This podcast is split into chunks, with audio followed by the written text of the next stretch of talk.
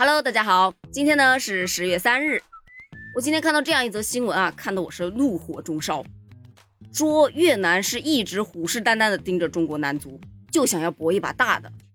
对于中国男足的报道啊，相对于其他几国，越南的舆论是要重视的多。文章的篇幅数，包括密集度、深度、广度，远超同组的日本、澳大利亚、阿曼或者是沙特。似乎啊，越南在 B 组当中，好像眼里就只有中国这一个对手。在中国与越南的十二强赛开球的时间更改至了北京时间的十月八日凌晨一点的这么一个消息爆出了之后，越南足协啊在社交媒体上官方确认是应中国队的要求更改了开球时间。越南网友啊是纷纷在该条消息下留言称：“中国这是害怕输给越南吗？”更有留言称。任何球队都可以输，但绝对不能输给中国队。哈，另外呢，近日国足与叙利亚的热身赛战成了一比一平。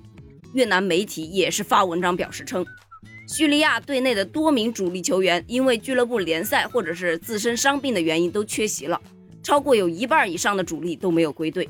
而中国连缺兵少将的叙利亚都无法拿下。你说说，看到这儿，你是不是怒火中烧？但是呢，也只能憋着。就等着国足打一场漂亮的翻身仗，狠狠地打他们的脸。毕竟啊，此番面对 B 小组中理论实力最弱的越南，国足真的是已经到了背水一战的地步。如果再无法取胜，哪怕只是战平对手，国足想要晋级啊，也只剩下理论上的可能了。所以说呢，国足队员们背负的压力确实也是很大的。而据悉啊，更改开赛时间，中国足协也确实是有考量的。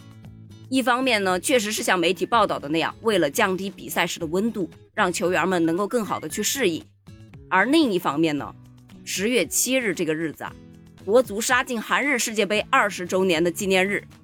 二零零一年的十月七日，国足在五里河体育场以一比零取胜了阿曼，成功晋级。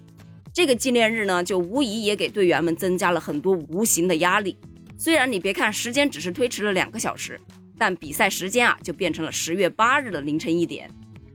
而且你想啊，凌晨一点，国庆小长假后开工的第一日，大部分人呢都要重新去上班，所以啊，观看人数也是会大大的减少。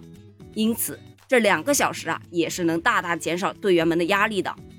但不管怎么说，都希望国足能够克服困难，争取获胜，在假后开工的第一天，让球迷们都乐呵乐呵，开心开心。